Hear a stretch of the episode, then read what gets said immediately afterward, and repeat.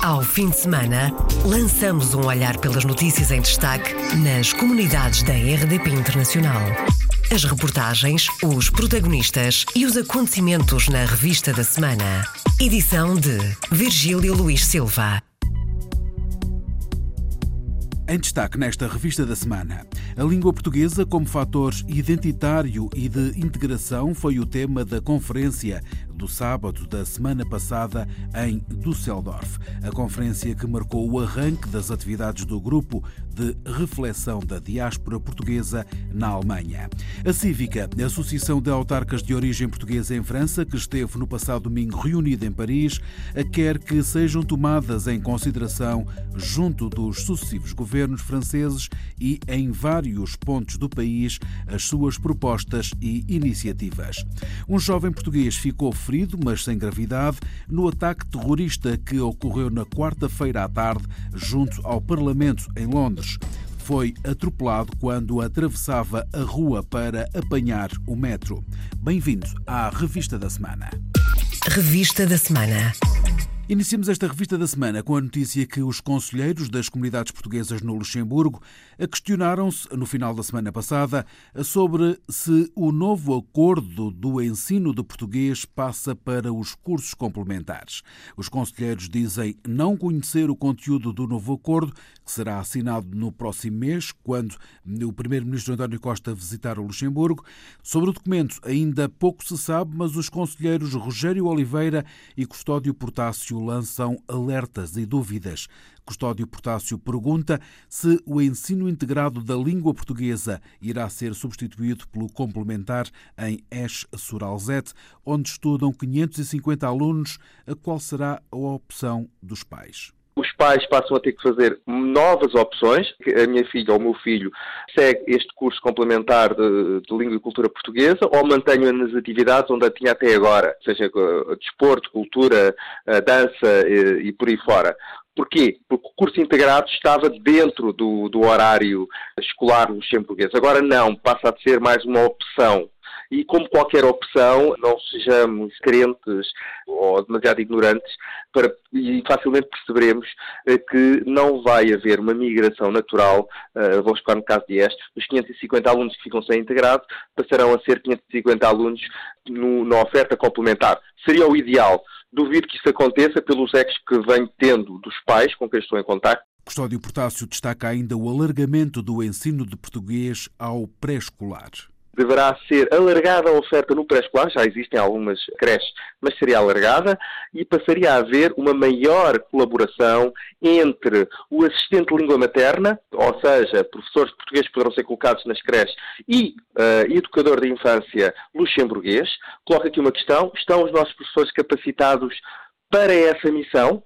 Uh, têm eles as competências linguísticas e pedagógicas, pedagógicas terão linguísticas para estarem numa sala em pré-escolar, em língua luxemburguesa ou alemã, Custódio Portácio a dar voz ao comunicado dos conselheiros das comunidades portuguesas no Luxemburgo, que foi enviado à imprensa e autoridades portuguesas. Uma carta que também vai ser entregue aos responsáveis do Grão-Ducado. No Luxemburgo, as câmaras é que decidem a gestão das escolas. Daí, segundo Custódio Portácio, ser importante os portugueses estarem inscritos nos cadernos eleitorais e votarem. Custódio Portácio diz que é preciso estar mais presente e ser mais participativo. Se os nossos portugueses estivessem recenseados e tivessem realmente peso, certamente estas decisões não seriam tomadas de ânimo leve, não seriam tomadas à revelia da, da, comunidade portuguesa, porque a comunidade estaria recenseada e inscrita. E este é um tema que poderá ser utilizado daqui até ao dia 13 de julho, data em que terminam as inscrições nos prédios eleitorais, para que as pessoas possam votar nas eleições de 8 de outubro. A questão escolar é da competência da Câmara. Para ter poder na Câmara é preciso estar inscrito, é preciso votar. Sim, utilizarei este tema como tema de campanha para que as pessoas se inscrevam nos cadernos eleitorais e que possam votar. Custódio Portácio, conselheiro das comunidades no Luxemburgo, foi enviada uma carta à comunicação social e às autoridades portuguesas a que levanta questões sobre a passagem do ensino do português para os cursos complementares. A língua portuguesa como fator identitário e de integração foi o tema da conferência do sábado da semana passada em Düsseldorf. Conferência que marcou o arranque das atividades do Grupo de Reflexão da Diáspora Portuguesa na Alemanha, com a participação ativa de responsáveis nacionais, dirigentes e atores locais.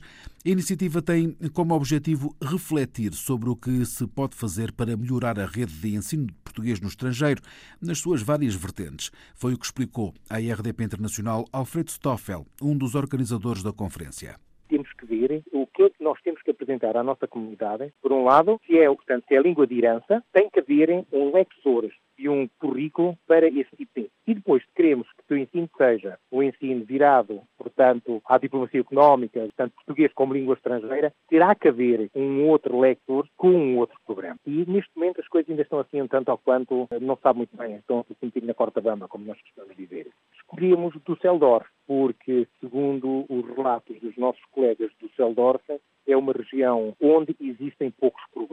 Portanto, se nós andamos a falar aqui por toda a Alemanha, nós temos problemas no ensino aqui, acolá e acolá. Portanto, vamos escolhermos uma região onde, um deles, não existem problemas, queremos saber porquê. Mais eficiência, é esse o caminho, uma das conclusões do encontro que reuniu professores, sindicatos, representantes das comunidades e deputados. Alfredo Stoffel, um dos organizadores, faz um balanço positivo e diz que agora importa saber o que se pode fazer para melhorar o ensino que têm várias uh, vertentes. Por exemplo, nós tivemos um, uma professora do Liceu Max Planck Dortmund, onde o liceu é, é uma disciplina, onde o português é uma disciplina curricular e ela veio dar a experiência dela, por exemplo, o, o que é que poderia ser no futuro o ensino português. Tivemos uh, o depoimento do coordenador-geral do ensino. É evidente que são duas perspectivas, mas que abordam o mesmo tema e que, ao fim e ao cabo, nós chegamos à conclusão uh, com um bocadinho de boa vontade e talvez um bocadinho de melhor uh, entendimento entre, ambas as partes, se possa fazer no futuro um trabalho talvez mais eficiente. Melhor não, porque o trabalho hoje em si é um bom trabalho que se faz, a língua portuguesa, tema de uma conferência em Düsseldorf, na Alemanha, organizada pelo Grupo de Reflexão da Diáspora Portuguesa na Alemanha, que contou com as presenças, entre outros, do embaixador de Portugal em Berlim, João Mira Gomes, dos deputados da Imigração eleitos pela Europa, Carlos Gonçalves, do PSD, e Paulo Pisco, do PS, do coordenador para o ensino de português na Alemanha, Rui Azevedo, da secretária-geral do Sindicato dos Professores nas Comunidades Lusíadas, Teresa Soares, e do conselheiro das Comunidades comunidades pela Bélgica, Pedro Rupio. Em agenda, as conclusões e a definição de uma nova estratégia no sentido de tornar o ensino de português na Alemanha mais eficiente. Os autarcas de origem portuguesa querem que sejam tomadas em consideração junto dos sucessivos governos franceses e em vários pontos do país as suas propostas e iniciativas. Palavras de Paulo Marques, presidente da Cívica, Associação de Autarcas de Origem Portuguesa em França, que esteve no passado domingo reunida em Paris. A partir de 2008, aí já houve uma sensibilização real, muito própria, uh, da participação cívica dos europeus e, nomeadamente, dos portugueses. 2014, aí já, é, já foi uma participação muito maior, com perto de 4 mil autarcas de origem portuguesa em França. Com, uh, com, essa população de autarcas, conseguimos chegar a vários pontos do país, seja pela base, pelos autarcas, que são muitos hoje, permite-nos de aceder aos sucessivos governos. Para nós é essencial que se tome em consideração as uh, propostas, iniciativas da Associação de Autarcas Cívica. Paulo Marques referiu ainda que os autarcas têm estado empenhados em campanhas de sensibilização para incitar ao recenseamento eleitoral. Então, são campanhas de sensibilização aos atos eleitorais, aos atos eleitorais de 2017, que são as presidenciais e as eleições legislativas, e depois os vários processos eleitorais até as eleições autárquicas de 2020. Já este ano temos presidenciais, legislativas e vamos ter no fim do ano senatoriais. Essas eleições de senadores uh, são os grandes eleitores que podem votar. Quem são os grandes eleitores? Os grandes eleitores são os autarcas. E os autarcas que temos aqui são autarcas de origem portuguesa e que vão decidir e vão votar para os seus senadores. E como pode imaginar, é essa, um, esse momento também que escolhemos para podermos uh, debater e uh, estarmos próximo do, do futuro Senado em do, fins de 2017. A reunião contou também com a participação dos deputados eleitos pelo Círculo da Imigração da Europa, Carlos Gonçalves, do PSD, Paulo Pisco, do PS, Francisco Martins, membro da Comissão Nacional das Eleições, e Armando Vieira, vice-presidente da Associação Nacional de Freguesias. Os membros da Associação Cívica vão fazer uma visita de estudo a Lisboa, Alentejo e Albufeira, a 29 de outubro e 1 de novembro, no âmbito do alargamento da cooperação França-Portugal. A Caixa Geral de Depósitos prepara-se para vender o Mercantil Bank, na África do Sul, a comunidade portuguesa no país vê assim desaparecer mais uma bandeira de Portugal. O deputado do PSD pela Imigração, José Cesário, diz que a Caixa Geral de Depósitos é uma entidade pública e, como tal, devia ter em atenção a comunidade portuguesa que lá reside. Esta comunidade tem vindo a ser sujeita a um conjunto de decisões muito graves que começou com a saída da TAP da África do Sul, mas prolongou com os problemas verificados com a violência, que é permanente, com uh, os depositantes no Banco Espírito Santo e no Banif, e agora com esta decisão que parece estar tomada, que, repito, eh, vem demonstrar aos portugueses na África do Sul que, na prática, Portugal não se importa com ele. Evidentemente que esta decisão não seria grave se tratasse de uma entidade pura e simplesmente privada a tomá-la e aí prevaleceria exclusivamente a lógica económica. Mas a Caixa Geral de Depósitos é uma entidade pública e, por isso, deve também ter em consideração aspectos que se prendem com a relação com os portugueses, quer os portugueses residentes em Portugal, quer os portugueses residentes no estrangeiro. A opinião do deputado social-democrata pelo Círculo Fora da Europa, José Cesário, sobre a venda do Mercantil Bank na África do Sul. Na segunda-feira à tarde, em Paris, falou-se dos olhares cruzados da lusofonia e francofonia, um encontro organizado pela Fundação Jean Jaurès, que quis saber se há pontes entre os dois lados, uma vez que a lusofonia não é muito conhecida dos franceses, como refere o deputado socialista Paulo Pisco, que participou no debate. A lusofonia, por aquilo que eu eh, sei, por ter já participado em diversos encontros em França para discutir este tema, é bastante desconhecida dos franceses porque muitas vezes não percebem a dimensão planetária que tem a língua portuguesa, na medida em que os países de expressão portuguesa estão mesmo em todos os continentes, e depois a diversidade cultural, a importância económica e a importância em termos institucionais da língua portuguesa por estar presente em diversas organizações internacionais. A intervenção de Paulo Pisco focou a importância da língua portuguesa no mundo, sobretudo em África. É uma língua de cultura, é uma língua de economia e é uma língua de diplomacia e é, acima de tudo, uma língua com futuro. Na medida em que a língua portuguesa tem 261 milhões de falantes atualmente e as previsões apontam para que em 2050 existam no mundo 380 milhões de falantes de português, a partir, sobretudo, de um crescimento de, muito grande demográfico nos países africanos de expressão portuguesa. O debate sobre a lusofonia e francofonia que teve lugar na tarde de segunda-feira na Fundação Jean Jaurès em Paris. Um dos objetivos foi perceber se pode haver cooperação entre a CPLP, Comunidade dos Países de Língua Portuguesa, e a Organização Internacional de Francofonia. Um jovem português ficou ferido, mas sem gravidade, no ataque terrorista que ocorreu na quarta-feira à tarde junto ao Parlamento, em Londres. O secretário de Estado das Comunidades explicou à noite à Rádio Pública Portuguesa que o jovem de 26 anos está livre de perigo. Foi atropelado quando atravessava a rua para apanhar o metro teve alta hospitalar depois eh, do internamento e de um tratamento que fez ao joelho e também a uma mão eh, no seguimento do uh, atropelamento que teve quando se dirigia para apanhar o metro e, portanto, essa é, digamos, a mais importante informação que se encontra livre de qualquer perigo e que também teve da parte dos serviços consulares portugueses a manifestação de total disponibilidade para no hospital, eh, junto às autoridades hospitalares ou também agora no seguimento da sua recuperação, eh, a disponibilidade dos serviços consulares para o acompanharem e acompanharem também a sua família. Devo dizer que ele estava na companhia da sua mãe, com quem, aliás, vive em Londres e eh, sentia-se naturalmente, por um lado, preocupado com o que se passou e surpreendido com o que se passou, mas ao mesmo tempo também relativamente satisfeito porque eh, podia eh, esta circunstância ter retirado a vida e felizmente que está com vida e agora com alta hospitalar que se encontra bem. O secretário de Estado das Comunidades, José Luís Carneiro. O presidente da República, Marcelo Rebelo de Sousa, manifestou entretanto a solidariedade de Portugal para com o Reino Unido. Foi manifestada a solidariedade para com o Reino Unido no dia daquilo que aparece como um atentado em Londres.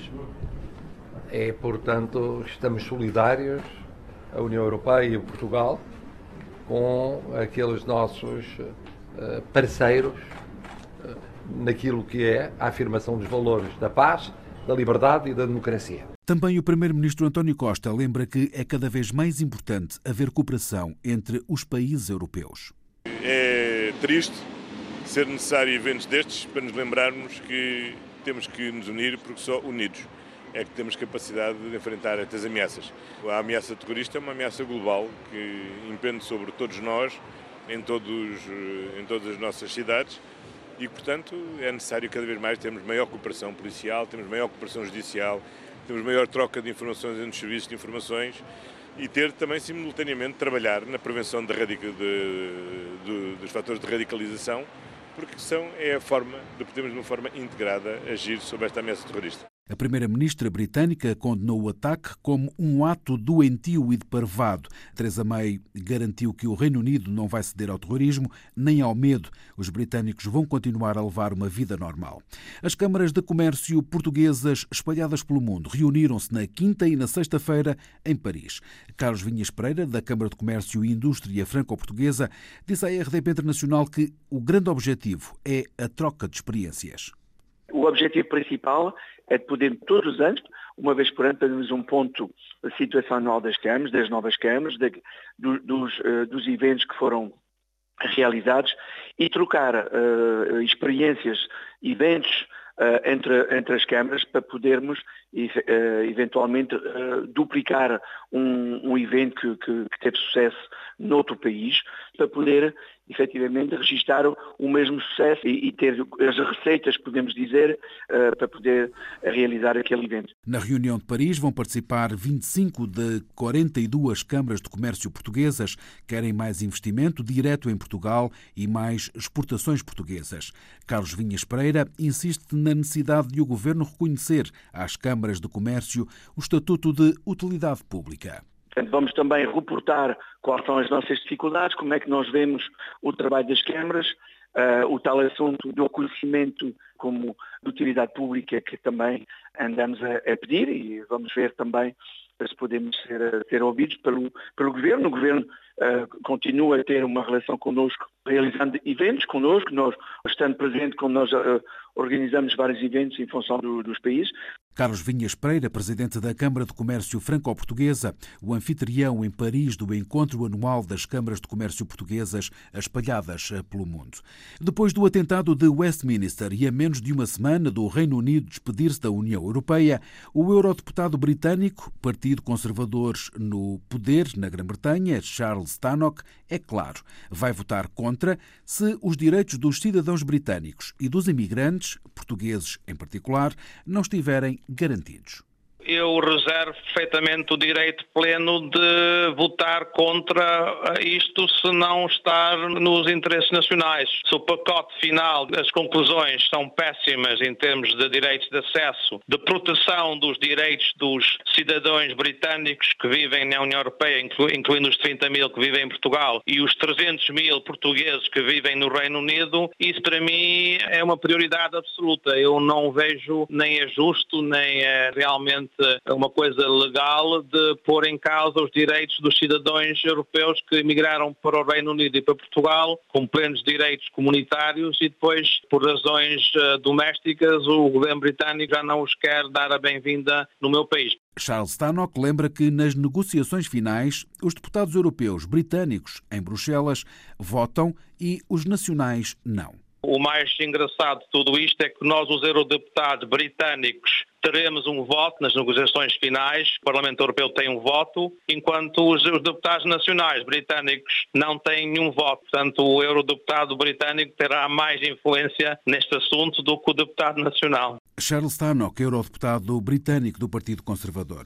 Guilherme Rosa, do Partido Trabalhista, é hoje o único político português na capital inglesa.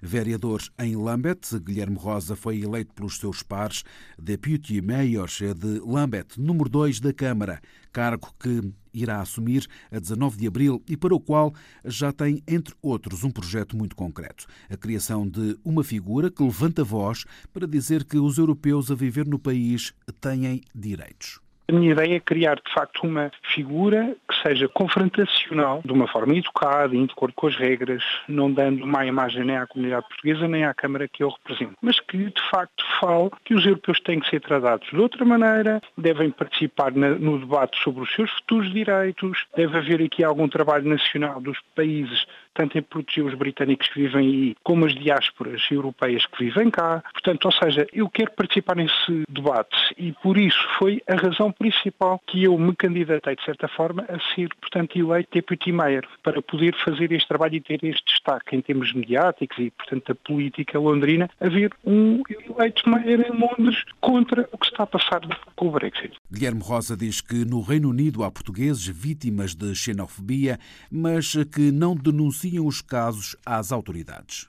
Por exemplo, o Facebook é muito popular aqui na comunidade, existem imensos grupos portugueses em Londres, ou portugueses no Reino Unido, ou portugueses espalhados pelas terras, e vê-se muitos casos lá. A pessoa falando ao cicrano diz, ah, passou-se isto comigo no trabalho, ou na rua e tal, e não sei Mas pronto, à boa maneira portuguesa, ninguém faz um reporte à polícia, ninguém leva de uma forma mais séria, portanto, abordar o caso que foi vítima de um abuso, de certa forma, de índole racista, vê-se já não tanto como a seguir ao referendo, aconteceu aconteceu com muita intensidade, mas de vez em quando lá se vai vendo passar uma dessas mensagens.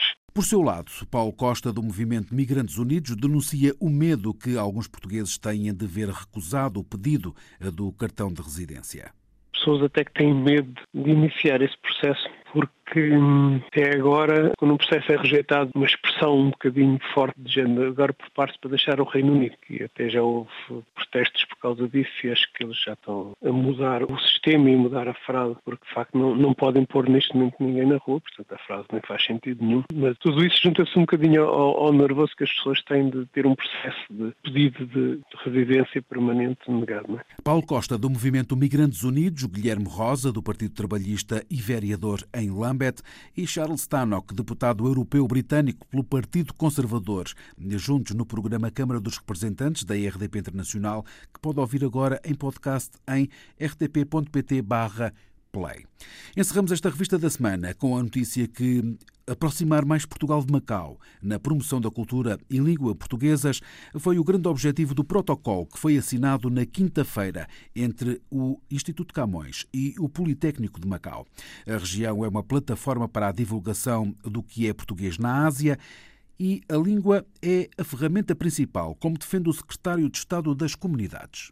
A expressão em língua portuguesa é um marco eh, muito importante. Por isso se constituiu uma comunidade dos países de língua portuguesa que tem em vista proteger, defender, apoiar, promover, divulgar, disseminar a língua portuguesa. Macau é um bom exemplo enquanto plataforma de defesa e de afirmação e de promoção da língua portuguesa. José Luís Carneiro, secretário de Estado das Comunidades. O acordo assinado foi uma formalidade porque a cooperação já existe. Pretende-se agora ir mais além, como conta a reportagem de João Picanço, jornalista da Rádio e Televisão de Macau, TDM.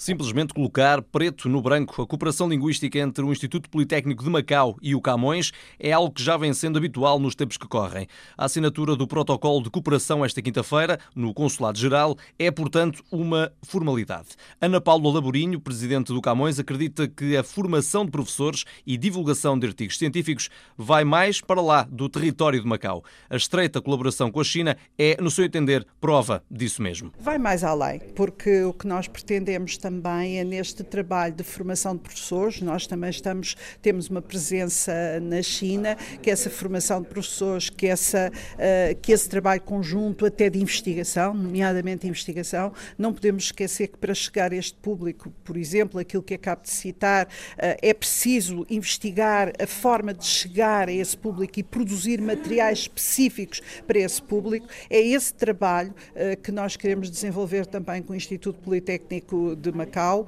Satisfeito e motivado estava também Lei Yong-gyok. O presidente do IPM realçou que numa recente visita de Xi Jinping a Macau, a figura máxima da República Popular da China incentivou os jovens de Macau a aprenderem português. Ora, estarão eles dispostos e interessados? Lei não tem dúvidas na resposta. Hoje em dia, cada vez mais interesse localmente a Macau, mas oxalá há um grande de, uh, espaço para o desenvolvimento. Não, não só limita-se à fala, não é discussão. Neste momento, eu penso que mais, mais vale a ação ou implementar essa política.